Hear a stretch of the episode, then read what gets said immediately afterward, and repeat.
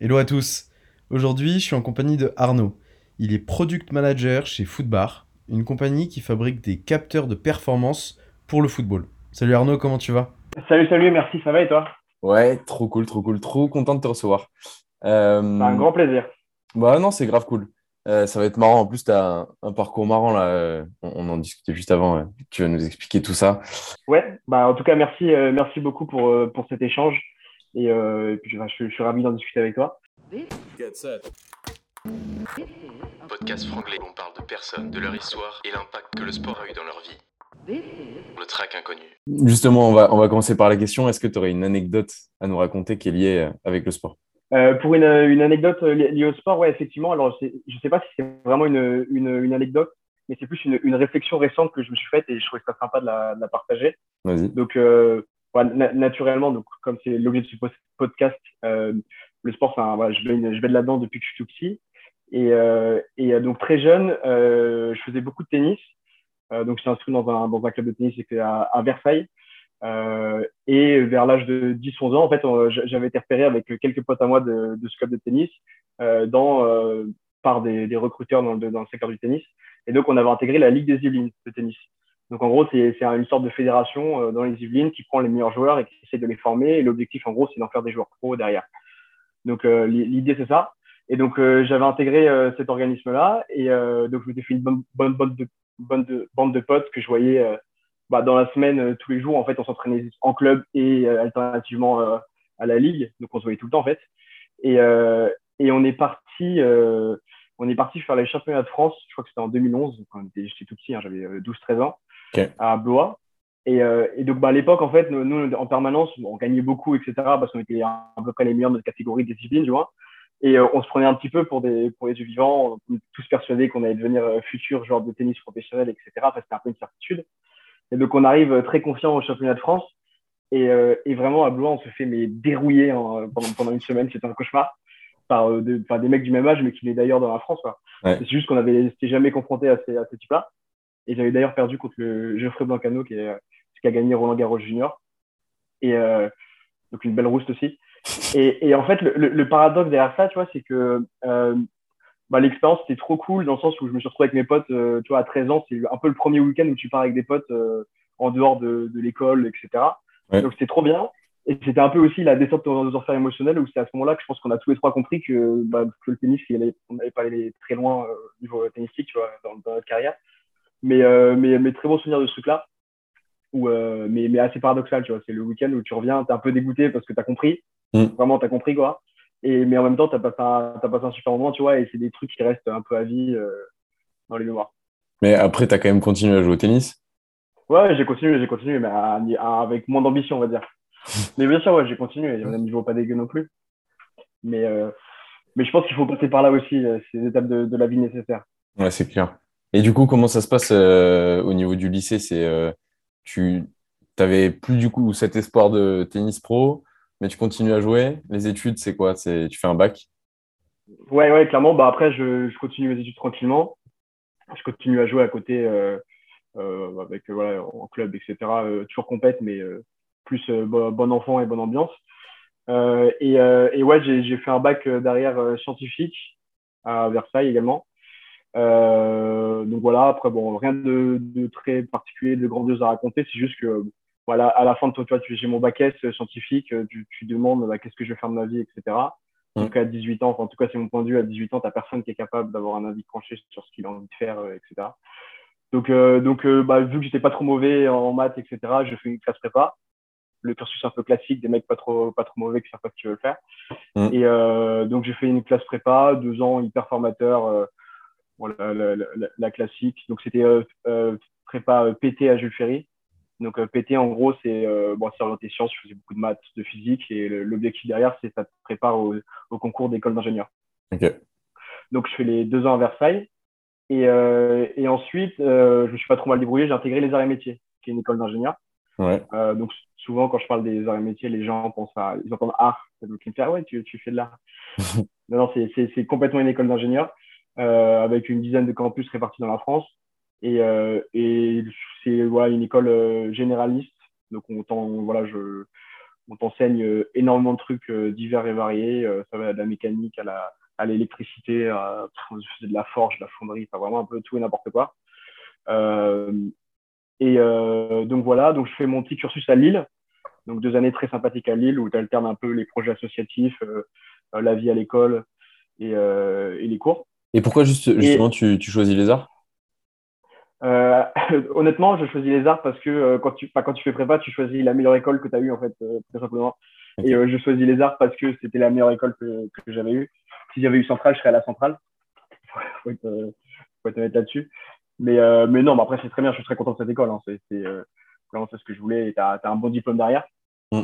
Et, et donc, bah, voilà, j'enchaîne mes, mes, mes, années à Lille. Et, et là, il y a, y a un une sorte d'un petit tournant qui s'appelle le Covid et qui a été un tournant, je pense, pour beaucoup de gens euh, de manière générale.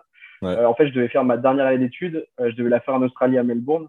J'avais bien bossé pour ça et tout. J'avais eu un bon classement. Je m'étais fait chier à voir. J'avais fait toutes les, toute la préparation du départ pour Melbourne pendant un an. Et, et là, il y a une épidémie qui tombe dessus et tu dis, on te dit, bah, en fait, non, tu pars pas. Et, et là, tu as un peu, as un peu d'aigle. donc, tu revois un peu tes plans. Enfin, j'ai revu complètement mes plans. Je me dis, bah, qu'est-ce que je vais faire? Là, je devais partir un an. Je peux même pas reprendre mes cours. Je ne savais pas trop quoi faire. Mm. Donc, j'ai fait une césure d'un an et, euh, et j'ai commencé à bosser.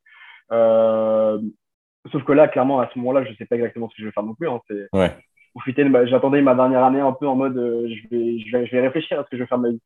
Et donc là, je me retrouve à me dire, bah, va falloir que je taffe. Donc, euh, comme un mec qui sort d'école d'ingénieur mais qui sait pas quoi faire de sa vie, bah, il fait quoi? Il fait du conseil. Un peu la prépa sortie lycée, bah, sortie d'école, c'est le conseil.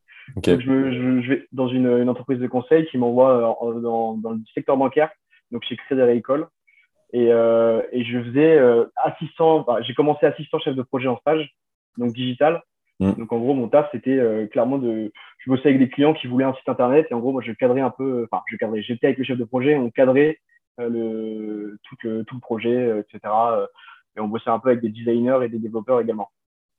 donc le, le, taf en lui-même, enfin, ça allait, tu vois, c'était formateur, c'est ma première expérience, j'étais assez content. Par contre, le secteur bancaire, c'était, ça, me, ça me plaisait pas du tout. Ouais. Et, et, en fait, bah, à ce moment-là, je commençais à me dire, mais je, clairement, déjà, je sais que je vais pas faire ça de ma vie, ça c'est sûr. Mais, mais du coup, qu'est-ce que je vais faire? Et, euh, et finalement, bah, j'ai eu une opportunité assez cool vu que j'avais un an à, à un an à, à, faire euh, à occuper. Ils m'ont dit bon, bah, t'es assistant chef de projet. Si tu veux continuer six mois, tu peux et tu passes chef de projet. J'ai dit bon, ok, ça, le secteur me plaît pas, mais je vais saisir l'opportunité. Au moins, ça va me responsabiliser et puis euh, ça sera un truc que je vendrai bien derrière. Donc j'ai fait euh, chef de projet.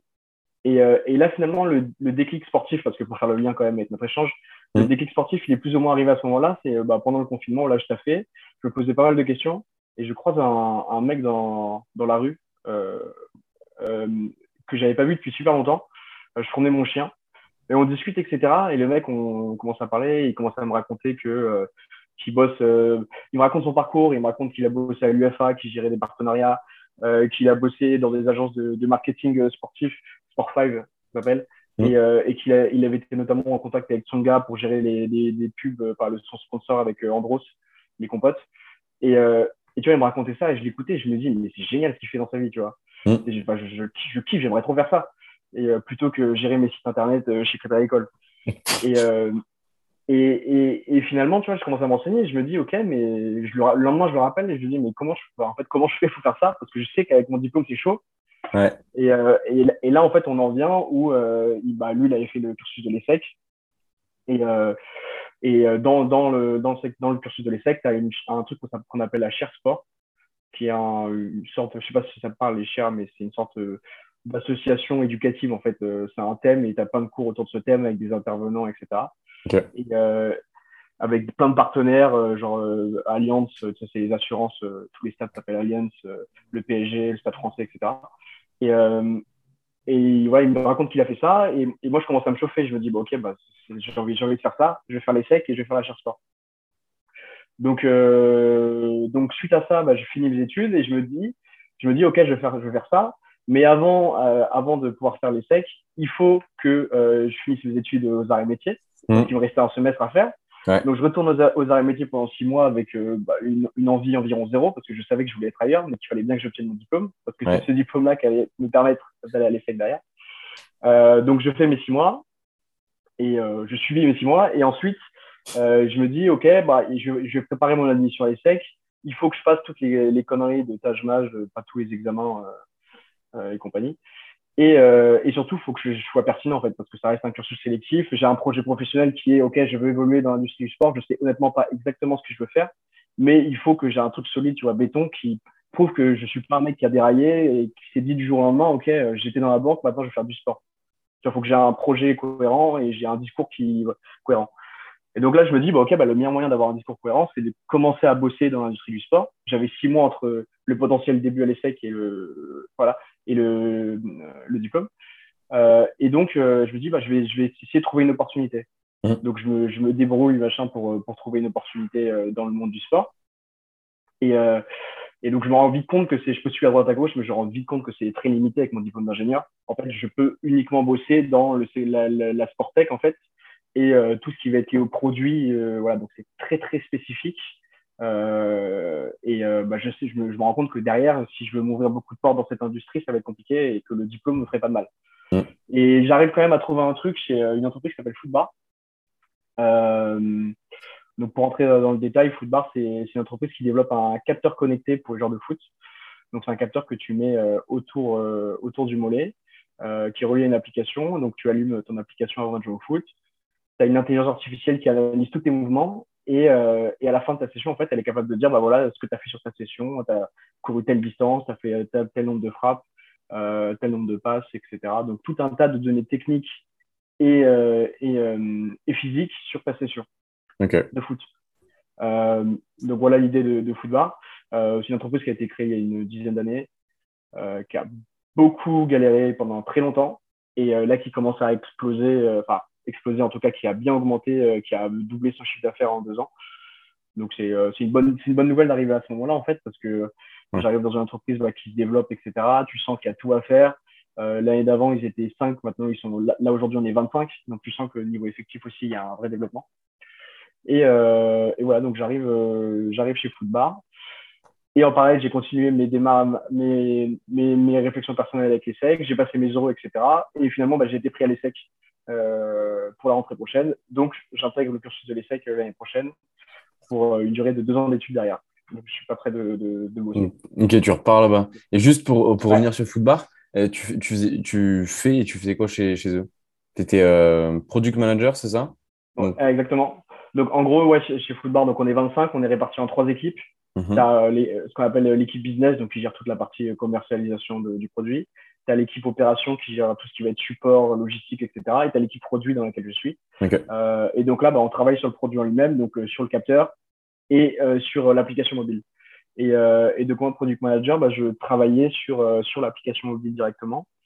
Et mon taf, clairement, c'est de, de prioriser. En fait, je suis un peu le, chef d'orchestre de.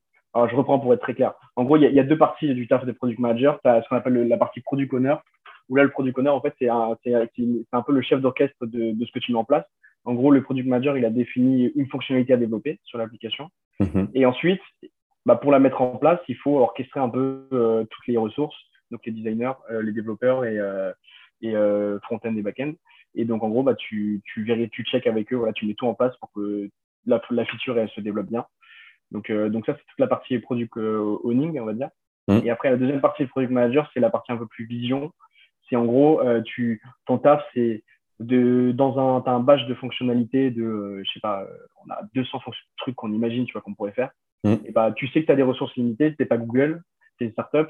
Donc, tu, bah, tu priorises, en fait, tu essayes d'évaluer à partir de métriques, de KPI que tu as récolté des utilisateurs. Tu dis, bah voilà, on va plutôt faire cette fonctionnalité-là plutôt qu'une autre parce qu'elle va nous coûter pas forcément cher et elle va avoir un impact élevé sur l'utilisateur ou sur quel type d'utilisateur. Donc, ça, c'est la partie un peu priorisation. Et après, tu as la partie même euh, plus long terme où tu vas définir euh, les fonctionnalités long terme que tu vas, voilà, où tu veux aller niveau produit, une direction. Euh, voilà, c'est un peu les, deux parties du taf que j'ai fait. Ah, ça a l'air d'être un poste qui est quand même assez clé, assez clé, ouais, assez ouvert sur plein de sujets, même si c'est quand même assez tech. Il faut quand même t'y connaître. C'est hyper stylé. Et du coup, dans ta réflexion, comment tu te dis, donc tu rentres dans le secteur du sport, tu product management, t'aimes bien ou tu veux voir autre chose justement? Alors c'était un peu ça le, le truc complexe. Donc là, je t'ai parlé de mon parcours euh, au, début où genre euh, j'ai fait ça et après je sais que je vais faire les secs. Et en mm. fait, bah, en arrivant euh, chez Footbar, je me rends compte que c'est un, un taf qui est, qui est hyper intéressant. je me rends compte que contrairement à ce que je pensais, c'est pas forcément que tech et, et que tu as une partie bah, marketing, tu as une partie vision un peu long terme qui est hyper intéressante. Je suis en contact permanent avec les différents pôles dont je t'ai parlé, de business et opération. Donc, je travaille, je travaille avec quasiment tout le monde dans la boîte. En fait, je suis on est 25 et j'ai vraiment travaillé avec, bah, avec tout le monde à un moment donné. Donc, euh, donc, en fait, ouais, c'est un poste clé qui est, hyper varié, tu fais énormément de choses. Et, euh, donc là, je suis arrivé à un stade où je me disais, mais, euh, en fait, j'aime bien ce que je fais. Est-ce que j'ai vraiment envie là, de, reprendre mes cours, etc.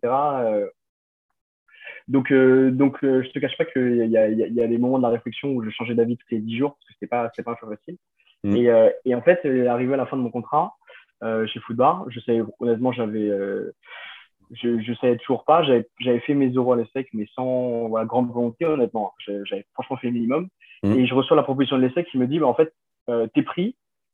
Donc, euh, donc, je me dis, OK, cool, t'es pris. Euh, maintenant, tu as 10 jours pour payer les frais de scolarité. Et ça, c'est en fait un truc que je ne savais pas. C'est que euh, je ne m'étais pas assez renseigné.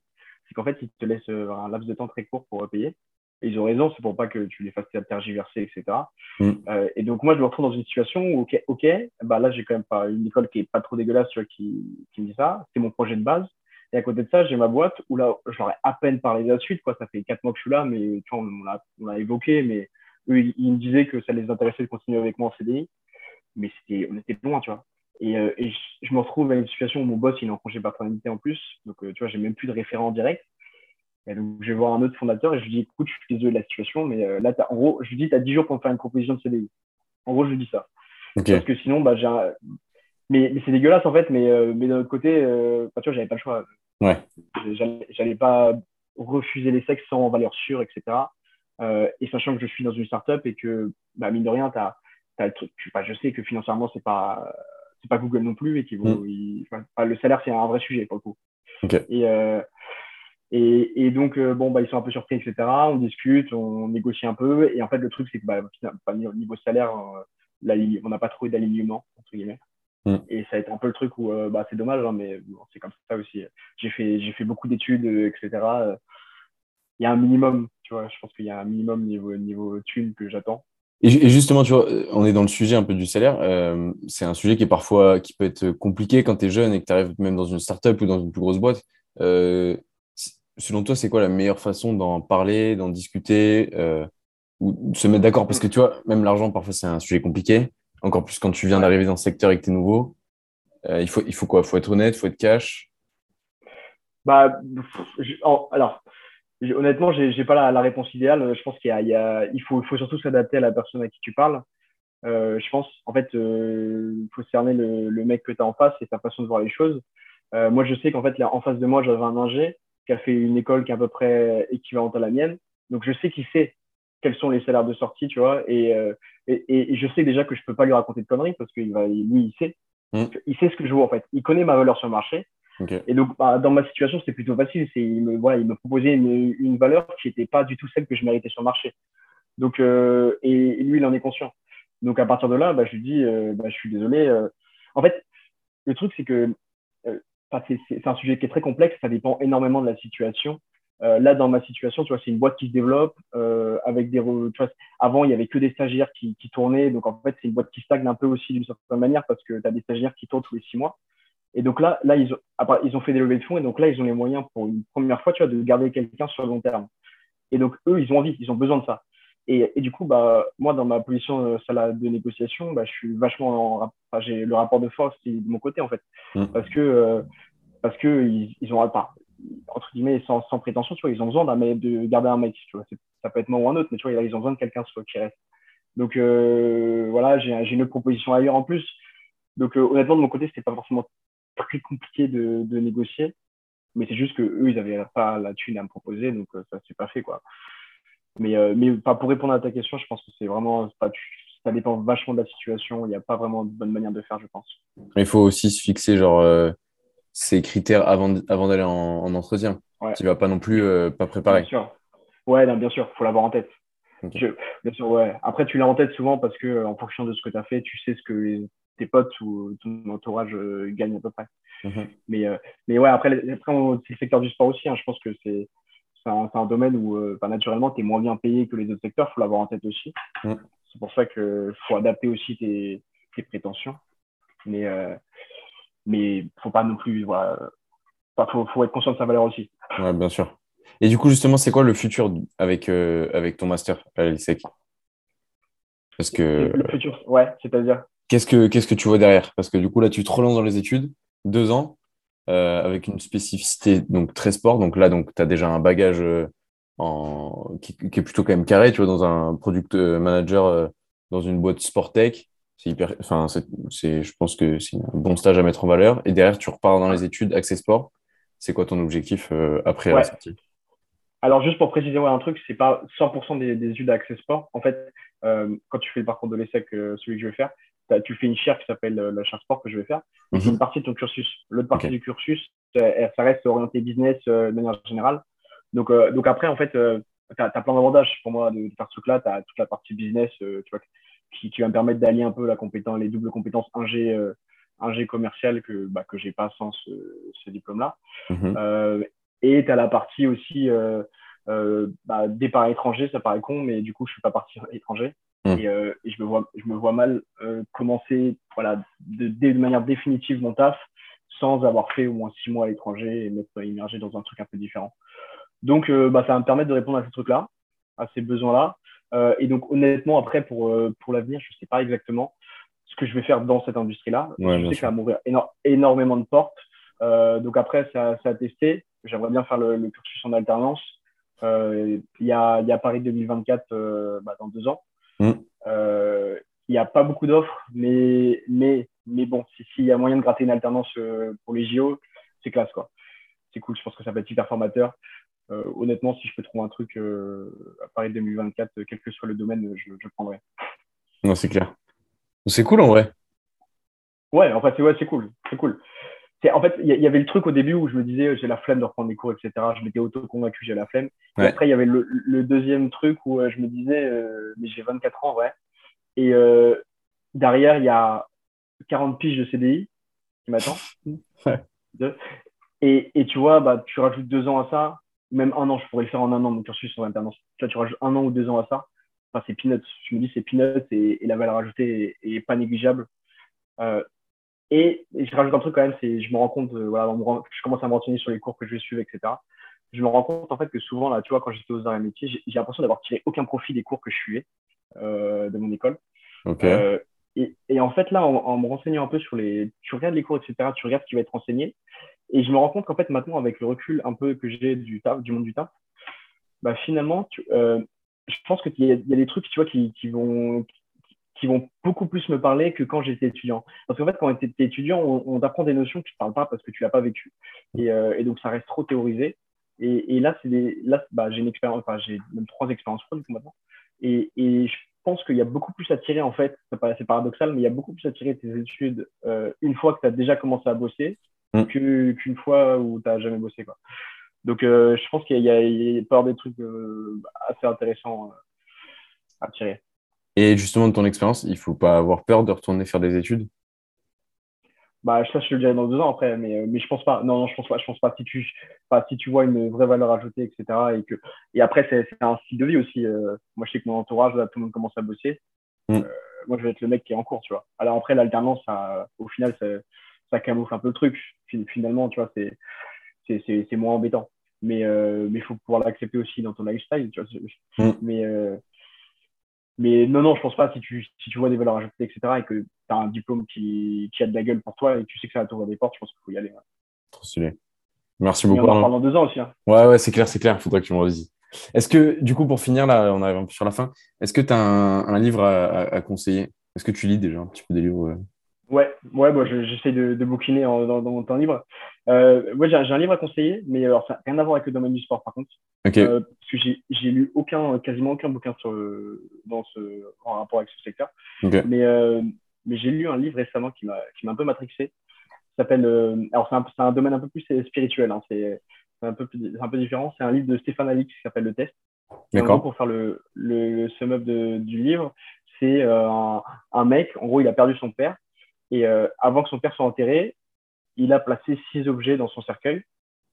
Et, et en fait, ce type-là, Stéphane Alix, il, il, est, il, est, il est hyper ouvert sur tout ce qui va être médium, vie après la mort, etc. Il est persuadé que, en gros, que la, la, la mort en tant que telle, c'est pas la fin de la vie, qu'il y a quelque chose après. Et, donc, il a, il a positionné ces objets et il s'est dit, OK, bon, bah, je les mets dans le cercueil. Il n'y a que moi qui sais ce qu'il y a dans, cette, dans ce cercueil. Et je vais aller voir des médiums et je vais, et, je vais voir si les médiums sont capables bah, de communiquer du coup avec des membres de l'au-delà et euh, me dire ce qu'il y a dans ce cercueil. Donc, il est allé voir euh, six, médiums différents. Et en fait, bah, dans le livre, tu suis un peu le parcours des médiums. Donc, ça retrace un peu ces personnes qui sont des personnes très étranges, hein, mine de rien, euh, mais hyper inspirantes. Et, euh, et, et, tu te rends compte, bah, sans spoiler, tu te rends compte en fait que les, bah, les médiums arrivent à plus ou moins, ça dépend de l'étude des médiums, mais ils arrivent à, à trouver, c'est pas du hasard, tu vois, ils arrivent à trouver, pour certains, l'objet exact, pour d'autres, l'objet qui se rapproche vraiment grandement de ce qu'il y a dans le cercueil.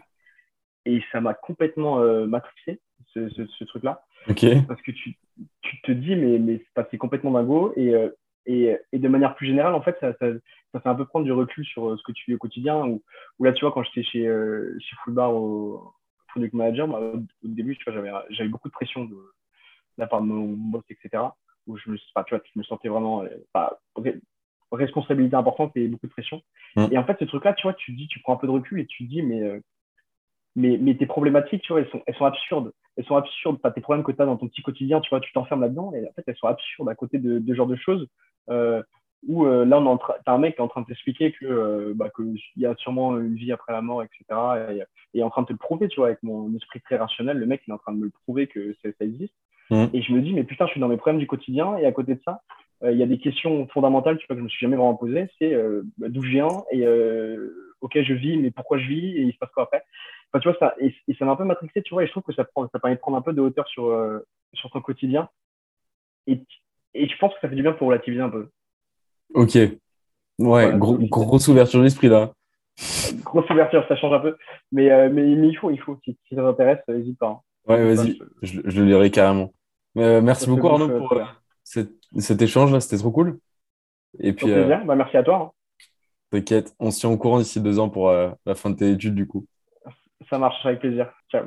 N'hésitez pas à vous abonner au podcast, à le partager autour de vous et à le noter sur toutes les plateformes d'écoute. Ciao